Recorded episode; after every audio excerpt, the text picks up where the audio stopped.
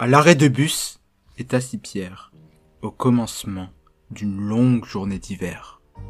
À quelques mètres, Marcelino et ses compères marchent d'un pas galant vers l'école primaire. Soudainement, une lumière transperce le brouillard. C'est le bus avec ses cinq minutes de retard.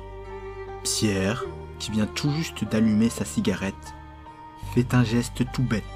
Il la jette. À moitié allumée, la braise du mégot étincelant attire l'œil de l'enfant gondolant. Marcelino s'approche de cette minuscule lampe torche, à la fois fascinante mais inquiétante. On se dégage une odeur alléchante. Marcelino s'abaisse, du mégot il s'empare.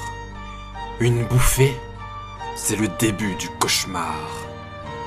Admiration et respect se lisent dans les yeux des autres enfants. Marcelino est devenu grand.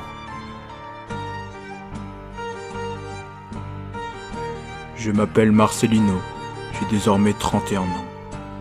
Plus de sensations lorsque la fumée passe entre mes dents. Plus d'amis, plus de visites. Je ne saurais même plus vous dire si ma vie est triste. Mes amours m'ont tous quitté. Mais ma cigarette, elle reste à mes côtés. J'ai mal, je ne sais plus pourquoi. Je plonge, je fume. Je fume, je plonge, elle m'emplume. Tiens, le bus arrive. Tant pis pour cette Malboro. Soudainement, une lumière transperce le brouillard. C'est le bus, avec ses cinq minutes de retard. Marcelino, qui vient tout juste d'allumer sa cigarette, Fait un geste tout bête, il la jette. à moitié allumée, la braise du mégot étincelant, Attire l'œil de l'enfant gondolant. Judith s'approche, De cette minuscule lampe torche, à la fois fascinante mais inquiétante. dont se dégage une odeur alléchante. Judith s'abaisse, du mégot elle s'empare.